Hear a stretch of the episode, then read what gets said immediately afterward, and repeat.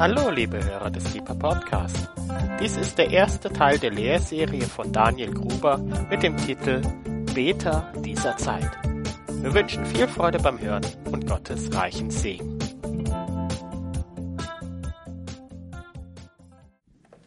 Ich freue mich, dass ich wieder bei Deepa lernen darf. Und genau, wie Rainer sagt, es ist heute und die nächsten beiden Male.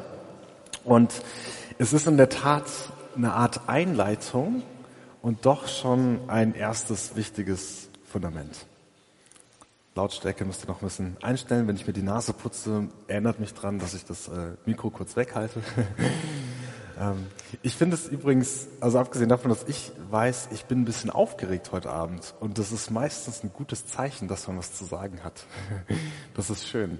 Und mir ist auch aufgefallen, wenn ich so genau euch ähm, hier sehe heute Abend, dass ich das toll finde, dass ihr euch alle Zeit genommen habt, um heute Abend hierher zu kommen und dass ihr echt so hungrig seid nach Impulsen.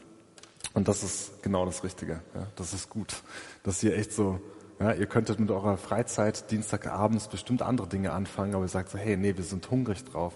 Wir wollen ausgerüstet werden, wir wollen was hören. Und ich habe diese Reihe, die ich ähm, genau für euch nochmal erstellt habe, diese in den nächsten zwei Wochen, die resultiert aus unserem, unserem Herz im Gebetshaus, dass wir die Beter dieser Zeit ausrüsten wollen. Wir hatten in der letzten Gebetshausschule eine ganze Lehrserie über acht Wochen oder neun Wochen, ähm, die diesen Titel Beter dieser Zeit getragen hat. Und ich dachte, ich möchte euch ein bisschen mit hineinnehmen.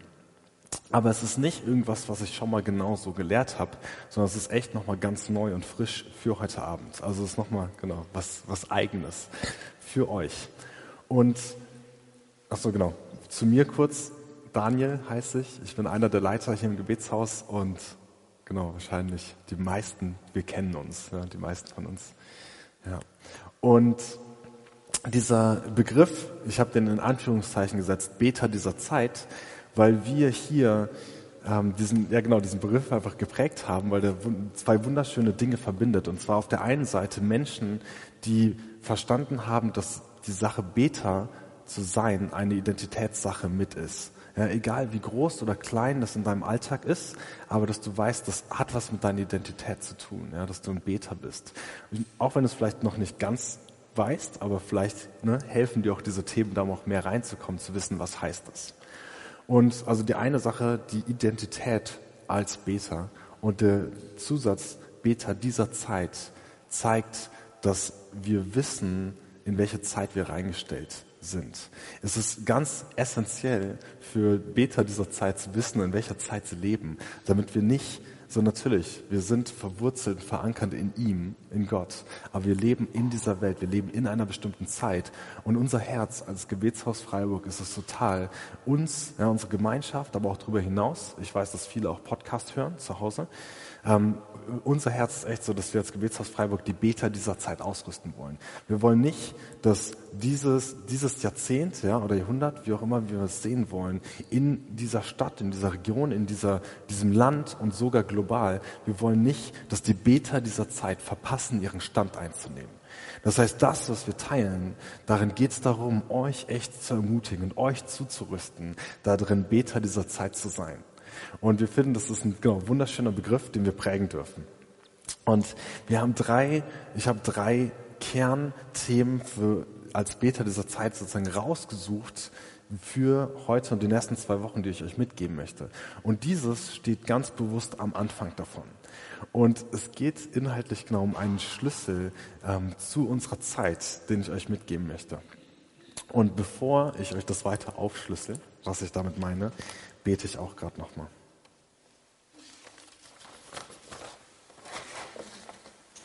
Hm. Und Herr, wir, wir wissen, dass du derjenige bist, der Herzen verändert. Und du kannst so viel mehr Ermutigung, Weisheit und Klarheit und Leben reinsprechen in uns, als wir das selber nur mit unseren Worten könnten.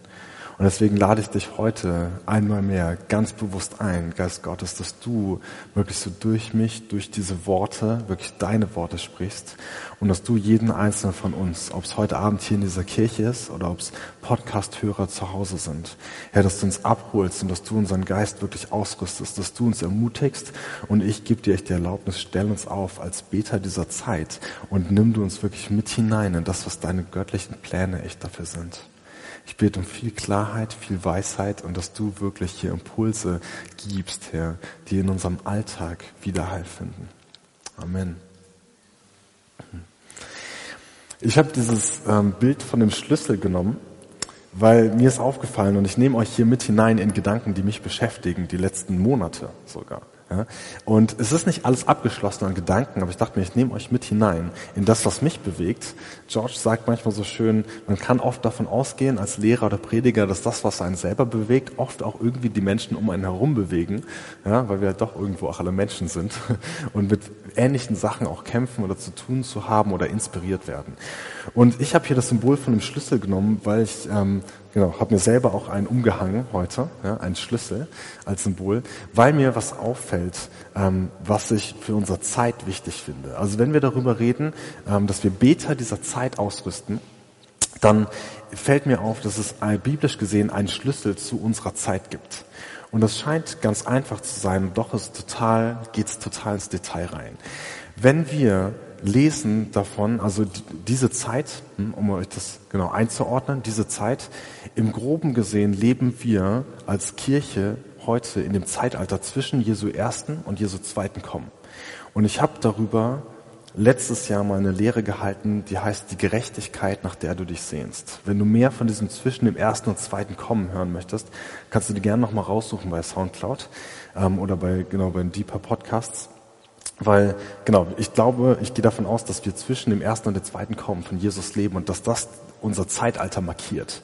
Es passieren viele Dinge in unserer Zeit, aber davon sind wir gewiss, das ist das, wovon wir ausgehen und das, wohin wir gehen. Und das Spannende ist, und hier kommen wir rein in diesen Schlüssel zu unserer Zeit, der letzte Satz, den Jesus sagt, bevor er in den Himmel auffährt, also wozu, womit er diese Zeitalter, in dem wir leben, einläutet und uns den Schlüssel, glaube ich, auch gibt zu unserer Zeit, ist der, dass er vom Kommen des Heiligen Geistes spricht. Ich glaube, und das will ich, da will ich euch mit hineinnehmen, dass die Gemeinschaft mit dem Heiligen Geist einer der zentralen Schlüssel für unsere Zeit ist. Und das ist echt faszinierend. So, natürlich, ihr habt alle irgendwie schon mal was über den Heiligen Geist gehört. Und ich gehe davon aus, dass ihr die unterschiedlichsten Erfahrungen, Erwartungen, ähm, positive, negative äh, Gedanken, Erfahrungen und alles gemacht habt. Ja, wir kommen aus den unterschiedlichsten Strömungen. Das lieben wir im Gebetshaus, ja, dass wir aus den unterschiedlichsten Hintergründen kommen. Und ich euch mit hineinnehmen, dass ich glaube oder mit zu zeigen, dass ich glaube, dass die Gemeinschaft mit dem Heiligen Geist einer der Schlüssel ist für unser Zeitalter, auch für uns als Beter dieser Zeit. Ich finde es so spannend zu sehen, dass Jesus im letzten Satz, den er ja als sozusagen mit seinem ja, indem er körperlich auf dieser Erde geht, mit seinem letzten Satz spricht er vom Heiligen Geist. Und wenn wir dann ans Ende, an die Vorschau gehen, dahin, wo unser Zeitalter, in dem wir jetzt leben, aufhört, in Offenbarung 22, da geht es darum, dass der Geist und die Braut rufen, komm. Das heißt, der Heilige Geist ruft zusammen mit uns, seiner Braut, die er bereitet, ruft er nach Jesus.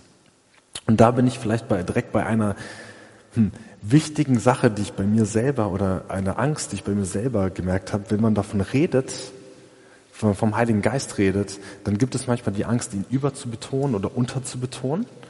Und das finde ich ganz spannend, weil bei mir wäre, habe ich, also es, genau, habe ich festgestellt, ich habe ein bisschen Sorge manchmal davor, den Heiligen Geist überzubetonen, weil ich dann das Angst habe, dass vielleicht Jesus irgendwo aus dem Rahmen fällt. Ja, so ihr kennt das, ja, so verschiedene Ströme, wo vielleicht wo Strömungen, wo man am Ende das Gefühl hat, es geht nur noch um Heiligen Geist und wo ich in mir gemerkt, also ohne, ich konnte es nicht verbalisieren, aber ich habe gemerkt, oh, ich habe so ein bisschen, ich will ja, ne, mein mein Zentrum ist Jesus, ja, so also will ich nicht, dass der hinten rüberkippt. Und das Spannende ist aber, als ich das mir ein bisschen mehr durchgelesen habe, so was der Heilige Geist tut, ist das erste und das ist das, was Jesus uns sagt in Johannes 16, 14 und 16 spricht er sehr viel vom Heiligen Geist. Und da sagt er uns, das, was er tut, was der Heilige Geist tut, ist Jesus zu verherrlichen. Das heißt, umso mehr Raum wir Jesus geben, umso mehr wird er, äh, umso, Moment, umso mehr Raum wir dem Heiligen Geist geben, umso mehr wird Jesus verherrlicht. Da, wo Jesus verherrlicht wird, da wird, wie wir gerade gesungen haben, auch der Vater gesehen und verherrlicht. Weil umso mehr wir Jesus erkennen und sehen, umso mehr erkennen wir auch den Vater, weil Jesus gekommen ist, ja, und da ist, um den, ja, den Vater zu zeigen. Also es ist wunderschön, wie die Trinität in sich zusammen ähm, arbeitet und einander zuspielt, damit ja, der Vater und der Sohn diese Herr ganze Herrlichkeit bekommt, damit der Heilige Geist uns da mit hineinnimmt. Und ich finde das ähm, genau ein total spannendes Thema und glaube, dass das echt ein Schlüssel ist für unsere Zeit, weil ich glaube, dass wir, ich weiß nicht, aus welchen Sachen Richtungen du kommst, dass du entweder davon noch nicht viel gehört hast, ja, Gemeinschaft mit dem Heiligen Geist. Kann sein, dass du davon noch nicht so viel gehört hast. Kann aber auch sein, dass du irgendwo herkommst, wo das die ganze Zeit nur Thema ist. Und ich hoffe, dass das heute dir nochmal eine frische Perspektive darauf gibt, was der Heilige Geist tut und wie wichtig er ist. Wir sehen, Jesus spricht davon mit seinem letzten Satz, den er hier auf der Erde ist. Und wir sehen am Ende dieser Zeit ist es der Geist, der mit uns zusammen diese Sehnsucht entwickelt, nach Jesus zu rufen, nach dem Bräutigam zu rufen. Und das zeigt mir, dass er eine unglaublich zentrale Rolle spielt für unser Zeitalter. So geht es also im Kern um diese Gemeinschaft mit dem Heiligen Geist heute, darüber zu reden. Und die andere Sache ist, warum ich das vorweggestellt habe, weil nächste und übernächste Woche geht es ganz klassisch um dieses Grundthema, nächste Woche wahrscheinlich Fürbitte und die Woche danach wahrscheinlich Anbetung. Also zwei große Richtungen, die für uns als Beter spannend sind. Und was ich aber in dem Kontext von Gemeinschaft mit dem Heiligen Geist feststelle, ist, es gibt vor diesen anderen Dingen, bevor wir, ich sag mal, im christlichen Dienst sind, ja, und Dienst kann auch ganz anders aussehen. Muss natürlich nicht nur Fürbitte Anbetung sein. Dienst kann alles sein, was wir irgendwie für ihn tun in unserem Alltag. Vorher steht wenn ich mir Gemeinschaft, dieses Wort angucke, steht ein einfaches Sein mit ihm. Und da möchte ich euch so eine Art, ja, ein Bild ähm, vor Augen führen, an dem ich das Ganze besser erklären kann. Ich, manche von euch, die mich vielleicht schon mal ein bisschen gehört haben bei manchen Lehren, kennen vielleicht das Bild, was ich total liebe.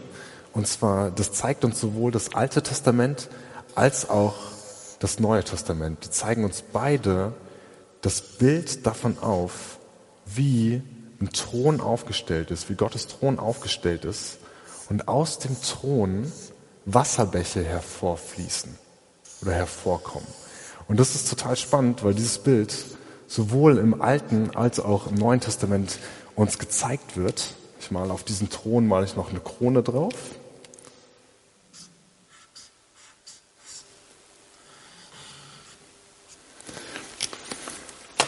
Wir haben zum Beispiel in Hesekiel 47 haben wir die Szene von dem Thron, wo wir wissen, ja, oder vom Heiligtum, wo Wasserbäche rausströmen. Und das ist einfach ein wunderschönes Bild. Und im Neuen Testament kommt das gleiche Bild noch detaillierter vor, und zwar in Offenbarung 22. Da gibt es diese Szene, dass uns vorgestellt wird, dass da der Thron des ähm, Vaters und des Sohnes ist und daraus Wasserbäche rausfließen. Wenn ich das Bild richtig interpretiere und richtig sehe, sind, stehen diese Wasserbäche für den Heiligen Geist. Ich habe das mal gelesen und habe mich gefragt, okay, da ist ein Thron für den Vater, da ist ein Thron für den Sohn, wo ist denn der Heilige Geist? So, bis ich dann irgendwann verstanden habe, aha, da kommen ja Wasserbäche raus. Und das Spannende ist, das ist gut, wenn George dabei nickt. Markus auch. Dann weiß ich, ich bin auf dem richtigen Track. ähm, genau. Und dann weiß ich, also genau, hier diese Wasserbäche stehen symbolisch für den Heiligen Geist. Das Schöne an beiden Bildern, sowohl im Alten als auch im Neuen Testament, wo diese Ströme vorkommen, ist, dass sie wirklich rausfließen zu den Menschen. Und hier ist, egal wie unterschiedlich man über den Heiligen Geist denkt, es gibt eine, eine ich sag mal, im ja eine dogmatische Aussage. Also wenn ich, ich habe Religionspädagogik studiert, viel Theologie. Und es gibt eine Aussage, mit der, egal aus welcher Strömung du kommst, die eigentlich dogmatisch unangreifbar ist, die wirklich total klar ist. Der Heilige Geist ist Gottes Gegenwart bei uns. Damit kommt jeder, kann jeder mitgehen, egal in welcher Strömung du bist. Ja, aber wenn du Christ bist, ist das wirklich eine Aussage, die also wie soll man sagen, ähm, in der systematischen Theologie absolut gesetzt ist. Der Heilige Geist ist Gottes Gegenwart bei uns. Und jetzt kann man fragen, okay, aber was ist jetzt mit Jesus? Der hat doch auch gesagt, ich bin alle eure Tage bei euch bis ans Ende der Welt. Und er sagt, er lebt in uns. Und da dachte ich mir, okay, jetzt da brauche ich ein kleines bisschen Klarheit, damit wir hier nicht ganz verwirrt sind. Und habe mir angeschaut, was Jesus selber sagt über diese ganze Thematik. Und bin auf diesen Satz gestolpert, dass er sagt, er spricht vom Kommen des Heiligen Geistes. Und dann sagt er, und wir werden zu ihm, also zu euch kommen und Wohnung bei euch nehmen oder machen. Also wenn ich es richtig verstehe, ist es so, dass Jesus in uns lebt durch den Heiligen Geist. Also es ist wirklich so, dieses Zeitalter ist eins, in dem der Heilige Geist uns nahe ist. Es gibt so ein schönes Lied von Bethel, wo es irgendwo heißt so, um, closer than my skin, also näher als meine Haut. Dass der Heilige Geist näher in uns und bei uns ist, ja, als meine eigene Haut. So durch, durch den Heiligen Geist lebt Jesus in uns. Durch ihn erkennen wir mehr die Liebe des Vaters. Durch ihn sehen, werden wir reingeführt in die Herrlichkeit, zu der wir berufen sind, die wir teilhaben dürfen. Und ihr kennt das vielleicht, dass das Neue Testament ein Bild gibt dafür, dass wir der Tempel für den Heiligen Geist sind. Das wird im Korintherbrief genau zweimal genau so gesagt. Ihr seid ein Tempel für den Heiligen Geist. Das heißt, du ja, und du magst dich manchmal nicht ganz passend dafür fühlen, aber das ist das, die Perspektive des Neuen Testaments, dass du mit all dem, wer du bist, ein Wohnort für Gottes Gegenwart bist. Ein Wohnort für den Heiligen Geist. Und ich finde, das ist ein Punkt, da ich mir, boah, das klingt spannend. Ich will so ein Wohnort sein für den Heiligen Geist. Weil wenn ich mir angucke, wenn ich die kleinsten Sachen, die ich von Jesus und von, ja, oder vom Vater und überhaupt, ja, von der Trinität von Gott verstanden habe, die lassen mich mehr von ihm wollen. So, wenn du dran denkst an die Momente, wo du Gott wirklich begegnet bist, wo du wirklich Erfahrung hattest mit dem, wer Gott wirklich ist, in seiner Essenz. Nicht mit den Bildern, die irgendwelche andere Leute haben oder wie auch immer, sondern mit dem, wo du selber Gott begegnet bist.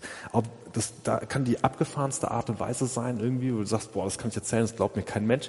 Oder die simpelste, einfachste Sache, wo du Gott ganz im Stillen irgendwo begegnet bist. Aber wenn du daran denkst, so, dann kannst du und solche Erlebnisse mal hattest, dann kannst du bestimmt nachvollziehen, dass diese Wunsch, ein, ein Wohnort für Gott zu sein, also ein Tempel für den Heiligen Geist zu sein, was unglaublich Attraktives ist.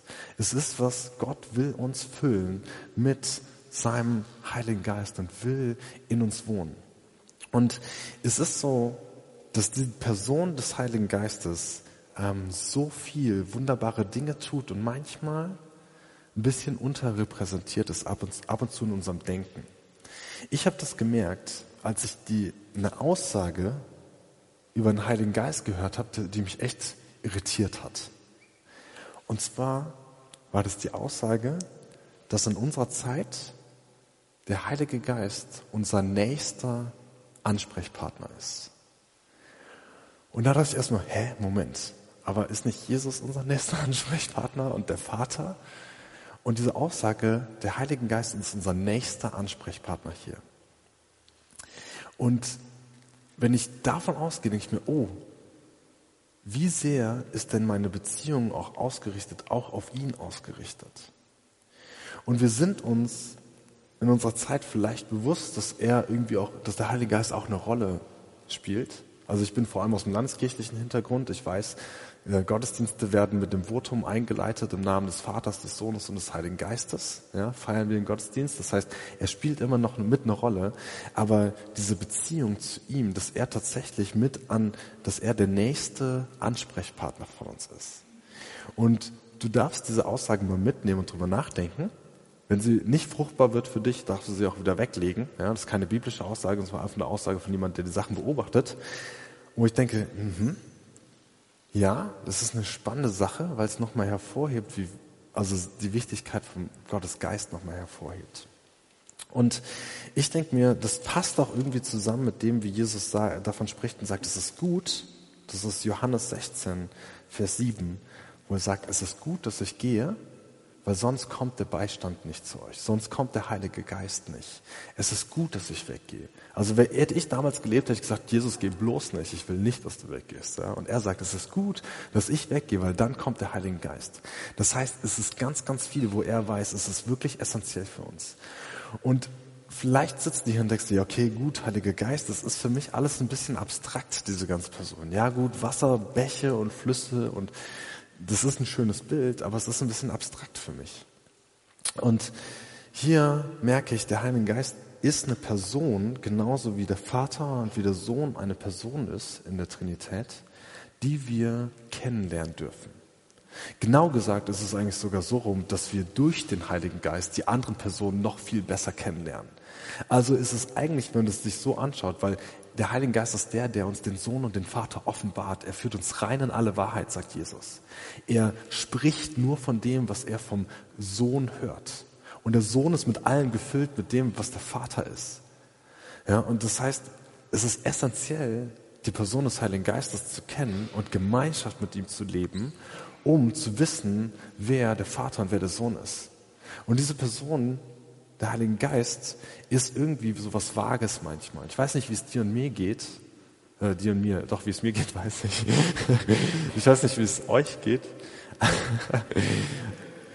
Aber ich bin echt auf der Suche danach, diese Person vom Heiligen Geist auch besser zu verstehen.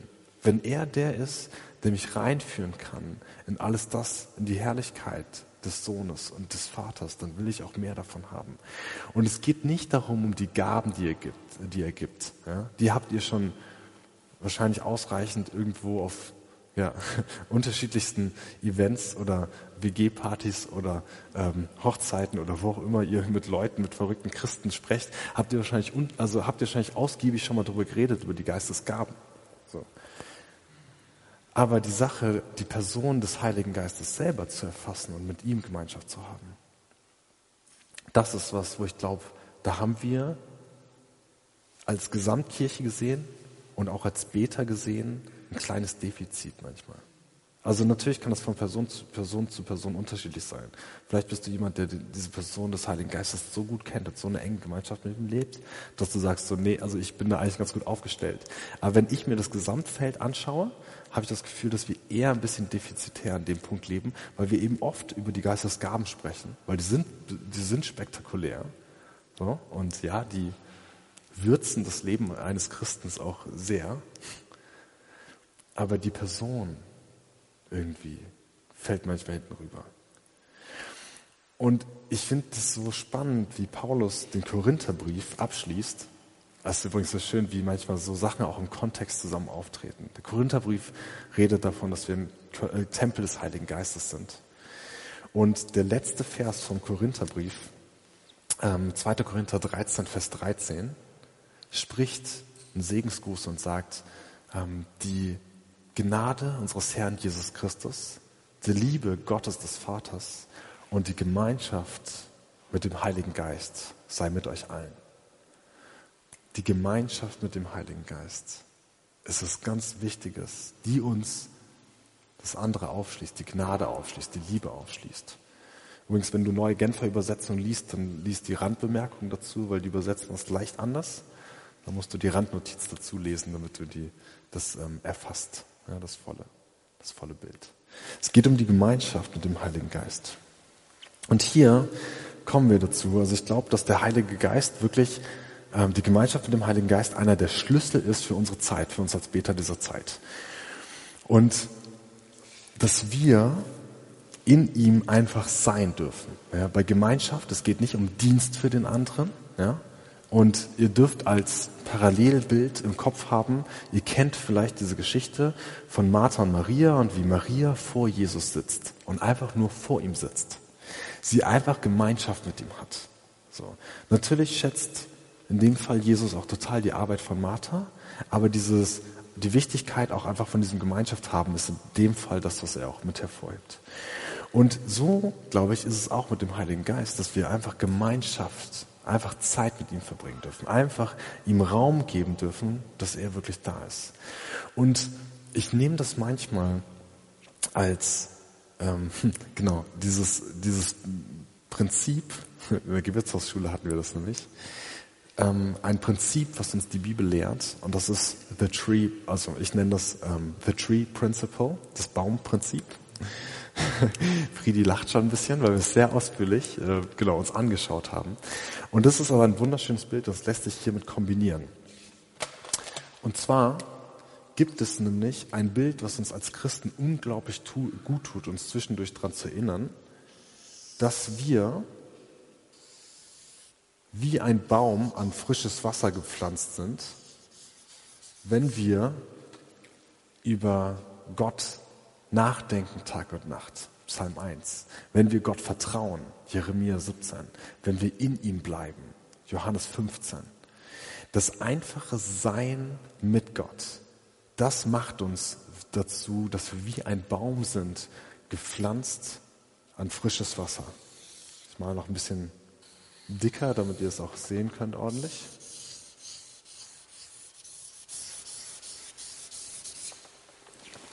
Und dieser Baum streckt seine Wurzeln aus zum frischen Wasser. Und hier finde ich, kommen zwei Bilder zusammen und zwei Gedanken mit zusammen. Es geht nächste Woche um Fürbitte, es geht die Woche danach wahrscheinlich um Anbetung.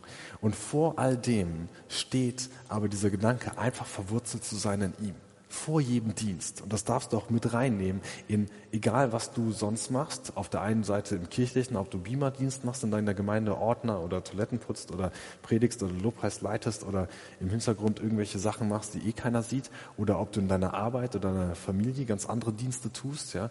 Ähm, wie auch immer deine, dein Alltag gestrickt ist und was du, was du arbeitest, ja. Ob du, genau, als Ingenieur irgendwelche Brücken konstruierst, ob du in deinem Hort irgendwelche Kinder ähm, hütest, ob du genau zu Hause auf die Kids aufpasst, einkaufen gehst oder Fenster putzt. Alles Dienste, die wir in unserem Leben, in unserem Alltag machen und mit der richtigen Herzenhaltung den Herrn total ehren. Und vor diesem allen ist diese Lektion unglaublich wichtig für Beter dieser Zeit, dass vor dem allen es notwendig ist. Ja, Jesus sagt zu Maria so, ne, eins ist, was sagt er da? Eins tut Not. Jesus sagt, dass einfach das vor ihm sitzen. Und in diesem Bild, und das ist das Schöne, Psalm 1 sagt, ein Baum, der über Gott nachdenkt Tag und Nacht. Jeremia 17, das ist auch ein Baumbild, sagt, wer Gott vertraut. Jesus schreibt das zwar mit einer Weinrebe, aber das Bild ist sehr ähnlich, wer in mir bleibt. So. Und das ist alles, hat alles was damit zu tun, an ihn dran gepflanzt zu sein und sein Leben zu bekommen. Sondern wenn Jesus davon spricht, wer in mir bleibt, dann weiß er, dass der Heilige Geist dabei zu tun hat, weil wir wissen, Johannes ist das vier, glaube ich, Nikodemus, ja, wo es um die ganze Sache geht, wie der Heilige Geist ist neu, wir durch ihn neu geboren werden oder wie es darum geht, dass wir, ähm, dass der, ne, dass sein, sein lebendiges Wasser in uns zu Strömen des lebendigen Wassers wird. Ist wunderschön. Also ich, das, ich liebe das, wie die, wie die Bibel mit Bildern spricht, die immer wieder auftauchen. Wenn wir von diesem Wasser des Lebens sprechen, dann ist es so, dass Jesus davon sagt, so, wer Durst hat, der kommt zu mir und ich gebe ihm das Wasser des Lebens umsonst. Wenn umsonst ist, für, ihn, für uns umsonst. Ihn hat es alles gekostet. Und das hier will ich vorwegstellen als erste essentielle Lektion für uns als Beter dieser Zeit, dass wir lernen müssen, einfach nur verwurzelt zu sein in ihm, in seiner Gegenwart, zu sein in seiner Gegenwart, bevor wir andere Dinge tun, wirklich zu sein, zu verweilen. Und das kann manchmal, oh, das kann manchmal so gut tun, wenn wir wissen, dieser Druck genommen wird, dass wir immer, dass wir alles Dinge leisten müssen, sondern dass wir einfach mit ihm Zeit verbringen dürfen und sein dürfen. Das Krasse ist, in dem Tree Principle, wenn wir das, genau, das kann man ins Detail zerlegen, das ist wunderschön. Selbst die Biologie stimmt dabei, ja. Warum der Baum seine Blätter nie verliert und so weiter hat er, ne, es ist, ach, es ist wunderschön. Aber eine der wichtigen Kernaussagen von dem Tree Principle, was ich euch mitgeben will, ist, der Baum, also du und ich, wir haben als Baum keinen Einfluss auf Wind und Wetter, auf Regen, auf Sonne, auf Wolken, auf das Drumherum haben wir keinen Einfluss. Wenn wir uns das Bild vom Baum anschauen, der gepflanzt ist ans, ans Wasser, was von Gottes Thron kommt, in der Gegenwart Gottes verweilt, dann ist seine einzige Aufgabe, das Wasser zu ziehen. Er hat keinen Einfluss auf die Früchte, weil die sind ein Zusammenspiel von Sonne, von Jahreszeiten, von all den Dingen. Aber er kann Wasser ziehen. Ich meine, wir wissen, dass das wichtig ist, damit sich die Früchte ausbilden und andere Dinge. Aber die einzige aktive Aufgabe ist echt, aus den Wurzeln das Wasser zu ziehen. Genauso wie Jesus davon spricht, bleibt in mir und ich in euch, weil ohne mir, ohne mich könnt ihr nichts tun. Wenn ihr aber in mir bleibt, werdet ihr Frucht bringen. Es geht Jesus darum, in ihm zu bleiben, wirklich mit ihm verbunden zu sein, eine Verbindung zu haben, die über allem anderen steht. Vor unseren Diensten, vor allem anderen, einfach nur zu sein in ihm. Und das ist manchmal richtig schwierig, weil wir so viele Dinge tun wollen. Und hier kommen wir dazu, zu diesen Gedanken, wie können wir denn diese, die Beziehung mit dem Heiligen Geist weiter ausbessern, kultivieren? Wie können wir das lernen, diese Person kennenlernen? Und wenn wir überlegen, wie wir eine Person kennenlernen können und wie wir die Beziehung mit einer Person vertiefen können, dann denke ich, und das ist aus meiner Erfahrung heraus, aus Sachen, die ich lese, denke ich, dass wir Prinzipien übertragen dürfen, die auch in menschlichen Beziehungen funktionieren, beziehungsweise nicht funktionieren. Also man darf nicht alles über, übersetzen, ja, aber und übertragen. ähm, aber hier fünf Gedanken von mir, die ich einfach mit euch teile, weil das sind Gedanken, über die ich mir, also Sachen, über die ich mir Gedanken mache. Ich denke mir, wie kann ich diese Person vom Heiligen Geist noch besser kennenlernen und in mein Leben einladen, ähm, und was sind vielleicht Sachen, die mich da auch davon abhalten, irgendwie ihn so richtig zu erfassen und als Person kennenzulernen?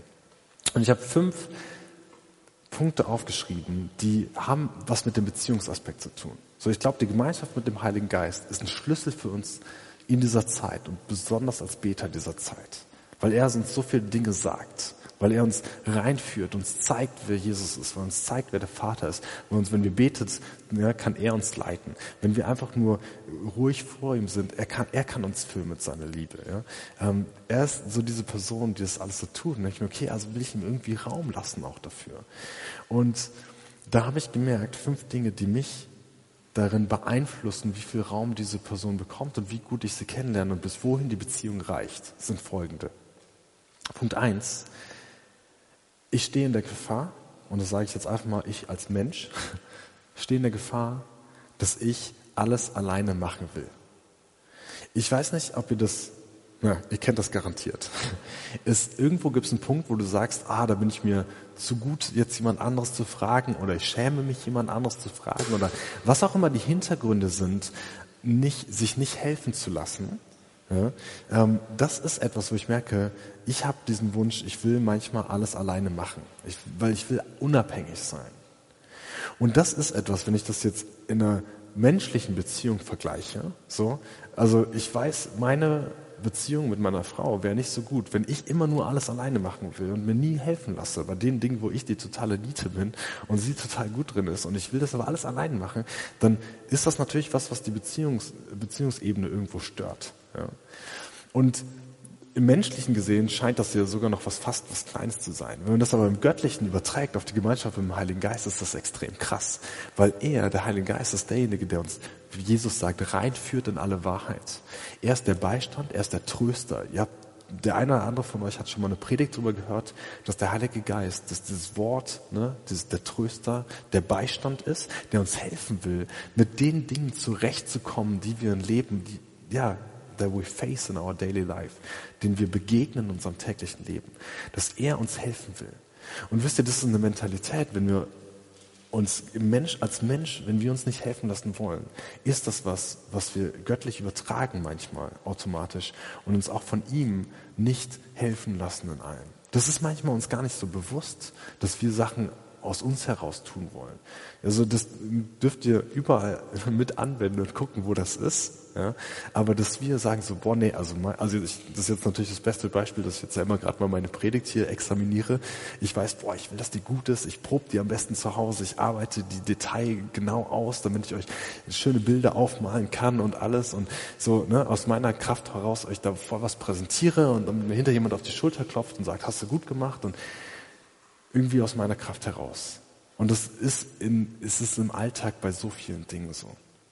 Und ich glaube, das ist was, was das, die Beziehungsebene stören kann, wenn man alles nur alleine machen will. Das stört deine Beziehung mit anderen Menschen und umso mehr stört das deine Beziehung mit dem Heiligen Geist, der so das Verlangen danach hat, dir zu helfen mit den Dingen, wo du nicht zurechtkommst.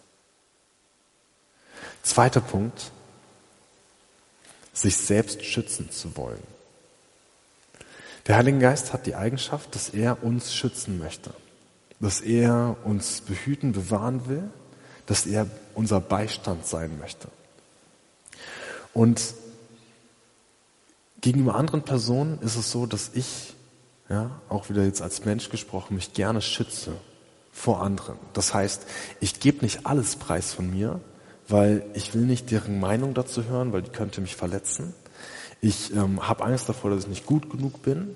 Ich, ja, ich vergleiche mich ich, und so weiter. Und wahrscheinlich kennt das jeder von euch. Ja, ob, also genau, ob, und das kann spannenderweise bei Menschen in jeder Phase passieren, als Kleinkind, als Teenager, als Erwachsener irgendwo. Diese Sache, dass du so eng mit Menschen Beziehung und Kontakt hattest, die dich irgendwann verletzt haben und du danach in die Isolation gehst und sagst, okay, wenn es so aussieht, dann werde ich ab Zukunft mein Herz nicht mehr preisgeben, weil wenn mich das so verletzt, dann ist es besser, wenn ich mich da jetzt schütze und voll dicht mache.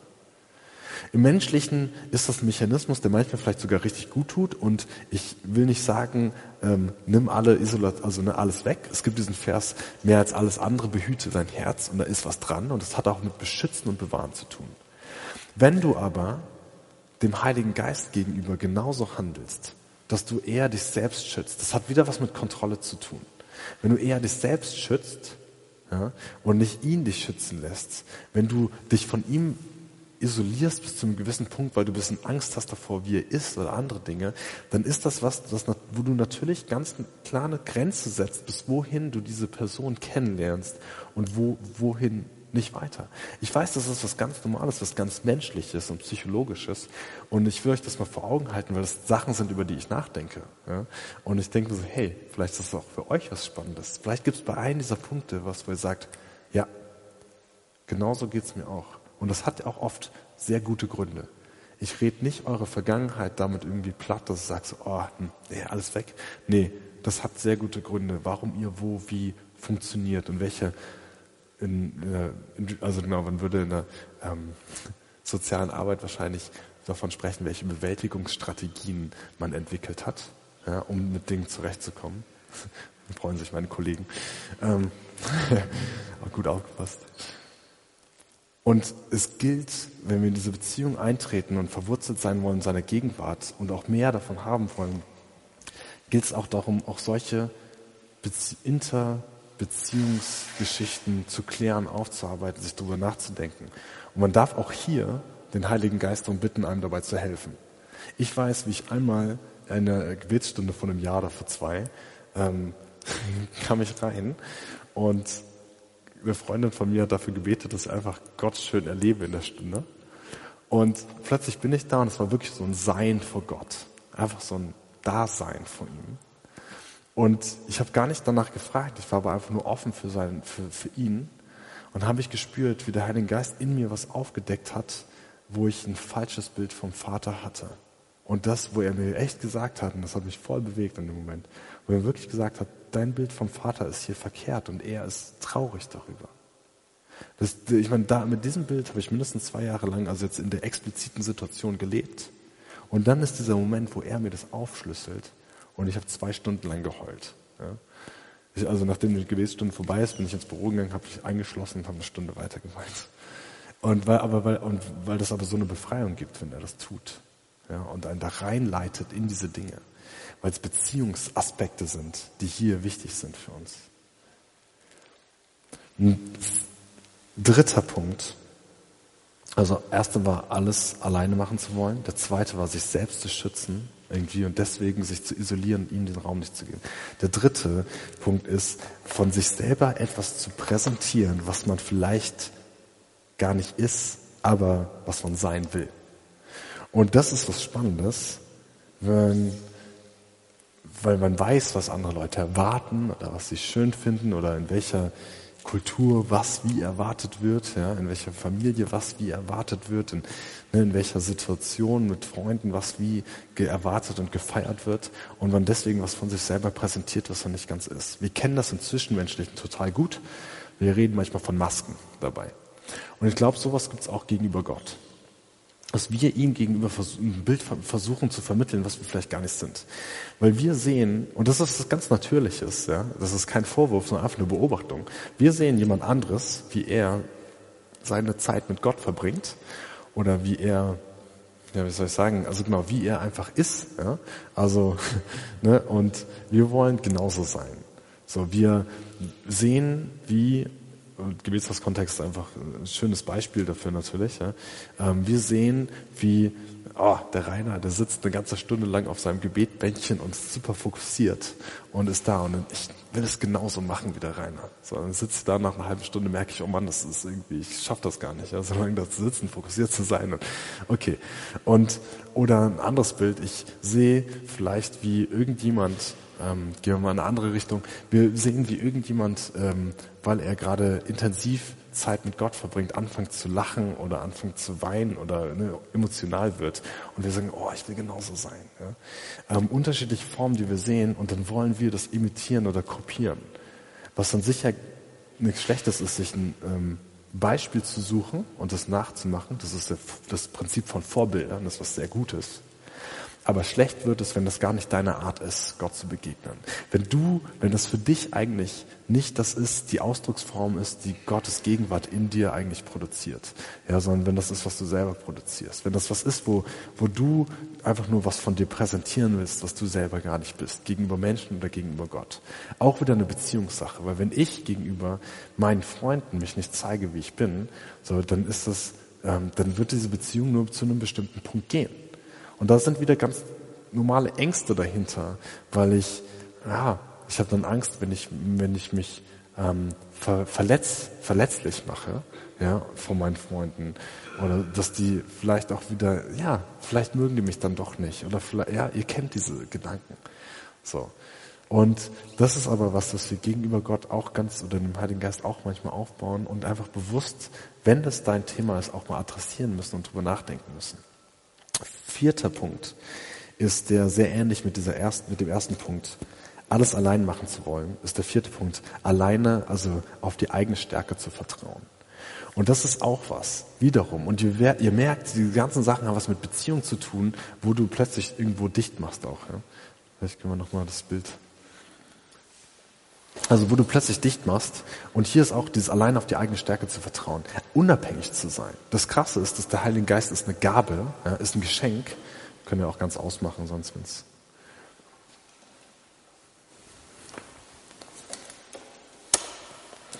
die unabhängig zu sein und auf die eigene Stärke zu vertrauen. Der Heilige Geist will Beziehung, der will, dass wir abhängig sind von ihm, eine Abhängigkeit, in einer Abhängigkeit leben. Und wir werden aber so sehr antrainiert, eben nicht abhängig zu leben, unabhängig, autark zu leben.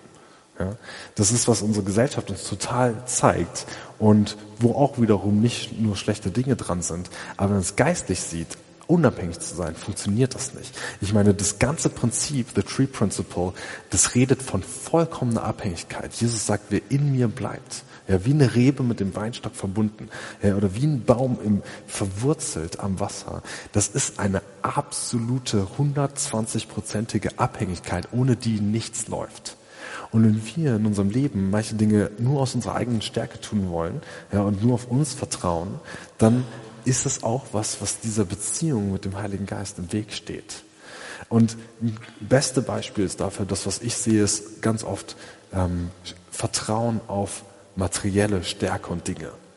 Also wenn du sagst so, ich habe nur eine super Predigt dazu gehört, diese, zu dem Gedanken, wenn so, okay, ich, ich, ich mache Sachen für Gott, aber nur so weit, wie ich in meinem eigenen sicheren Rahmen bin.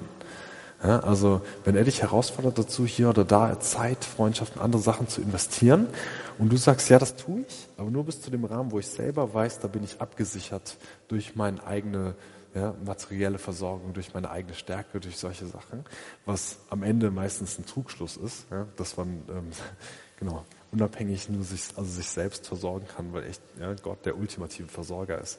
Aber es ist auch was. Fünfter Punkt, und das ist ganz entscheidend ein falsches Bild von der anderen Person.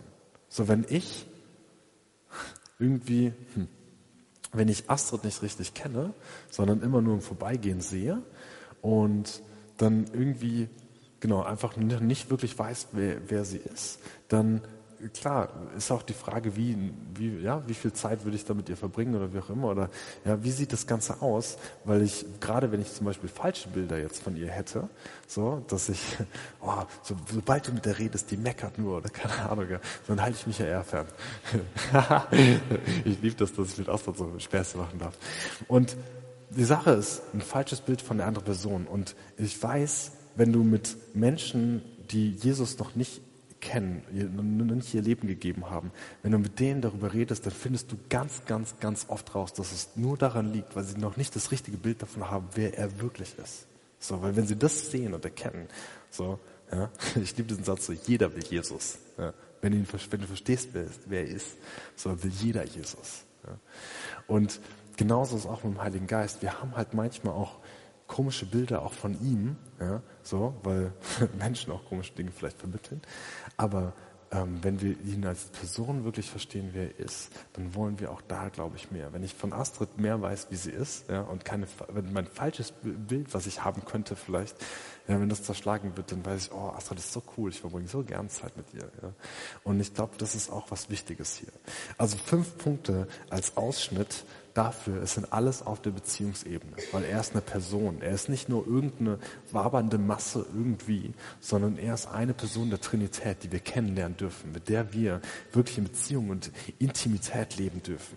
Und es ist so unglaublich schön, weil er derjenige ist, der uns einfach wirklich ausfüllen will. Und zwar jeden Raum in diesem Haus, ja, jede Zelle in diesem Körper. Er uns wirklich ausfüllen will und wir in Beziehung mit ihm treten dürfen, um diese Person wirklich kennenzulernen. Und deswegen haben wir hier wirklich zwei Dinge, die hier als erste Säule von diesem Beter in dieser Zeit dastehen. Und zwar ist es, dass der Heilige Geist echt ein Schlüssel ist. Ja, die Gemeinschaft mit dem Heiligen Geist ist ein Schlüssel für unsere Zeit. Und es ist manchmal unterrepräsentiert. Und das Zweite ist, dass wir in seiner Gegenwart wirklich verwurzelt sein dürfen und sie komplett aufnehmen dürfen. Dass sie alles durchdrängt von dem, wir sind. So. Und Punkt Jetzt, ich hoffe, dass ihr davon was mitnehmen könnt. Guckt, was euch im Kopf die nächsten Tage davon rumschwirrt und was euch herausfordert. Und geht dem auch echt gerne nach. Und das Lobpreisteam, ihr könnt schon mal genau auch nach vorn kommen. Und wir machen das so, ich würde gerne als einfache Geste, ich bete noch gern für uns. Und ganz nach dem Motto, jeder hat seine eigene Ausdrucksform keiner muss irgendwas präsentieren von sich, was er nicht ist. Dürft ihr, wenn ihr wollt, einfach gerne ganz simpel die Handflächen, die Hände aufmachen als so eine Empfangshaltung. Weil alle diese Beziehungssachen, die ich gerade durchgesprochen oder euch vorgetragen habe, haben was damit zu tun, mit dem, wie gut kann man, lässt, kann man sich beschenken lassen und, oder wie sehr auch nicht, wenn man Sachen aus eigener Stärke heraus machen will. Und ich, mir liegt das auf dem Herzen, weil ich euch in einen Prozess mit reinnehme, den ich selber auch erst gedanklich anfange euch mit reinzunehmen. Und ich würde gerne für euch und für uns das Gebet sprechen, dass wir einfach ähm, eine empfangende Haltung für diese Person vom Heiligen Geist haben, dass er auf die Beziehungsart und Weise, wie er mit uns interagieren will, einfach offen sein dürfen. Also einfach so eine, genau, so eine Empfangshaltung und dass er das weiter in eurem Leben auf euch persönlich zugeschnitten, mit euch persönlich durchgeht und vertieft. Weil ich glaube, dass das wirklich für unser Zeitalter ein Schlüssel ist die Gemeinschaft mit dieser Person des Heiligen Geistes. Also wenn du willst, ähm, genau, darfst du einfach deine Hände im Kleinen äh, irgendwie so, genau, eine Empfangshaltung ähm, ihm zeigen. Du darfst es auch einfach nur in deinem Herzen ihm zuflüstern. Und Herr, ich danke dir, davon, Jesus, ich danke dir davon, dass du vom Heiligen Geist so viel sprichst und dass du uns Berührungsängste nehmen möchtest. Und ich möchte so sehr beten darum. Du siehst die, die Empfangshaltung von uns. Und ich bete darum, dass du deinen Geist ausgießt in unsere Herzen. Und ich bete darum, dass du uns eine größere Offenbarung in unserer Mitte schenkst von dem, wer du bist, Geist Gottes. Dass wir eine tiefere Beziehung mit dir eintreten dürfen, damit du uns ein größeres Bild geben darfst und kannst von dem, wer Jesus Christus ist und von dem, wer der Vater ist. Wir wissen, dass es deine Leidenschaft ist, den Vater und den Sohn zu verherrlichen. Und wir strecken uns mit ganzem Herzen danach aus, dass die Herrlichkeit unseres Herrn diese Stadt überflutet, unser persönliches Leben überflutet, dieses Land überflutet. Und wir wissen, Herr, dass wir dich brauchen. Und wir wissen, dass wir an manchen Stellen auf der Beziehungsebene Dinge irgendwie liegen, die dir im Weg liegen. Und wir bitten dich darum, dass du die Dinge sanft und vorsichtig aufdeckst, damit wir dich als Person mehr wahrnehmen dürfen und mehr leben dürfen. Deswegen bete ich darum, Heiliger Geist, dass du wirklich so reinkommst, noch mehr in unser Leben, noch mehr in diese Gemeinschaft, noch mehr auch damit in diese Stadt und in dieses Land und auch für alle Zuhörer, Herr, die sich noch nachträglich anhören, dass du Raum bekommst und dass du die Gedanken, die für uns fruchtbar sind, weiter ausformst und weiter füllst mit dem, wer du bist. Denn du bist willkommen in dem, wer wir sind. Und du sollst echt einen Wohnort haben bei uns. Du sollst dich sogar sicher fühlen bei uns, dass du sein darfst. Und ich bete, dass echt im Namen von Jesus, der so eine Liebe für uns hat und der so, dem so viel daran liegt, dass wir in Gemeinschaft mit dir leben. Amen.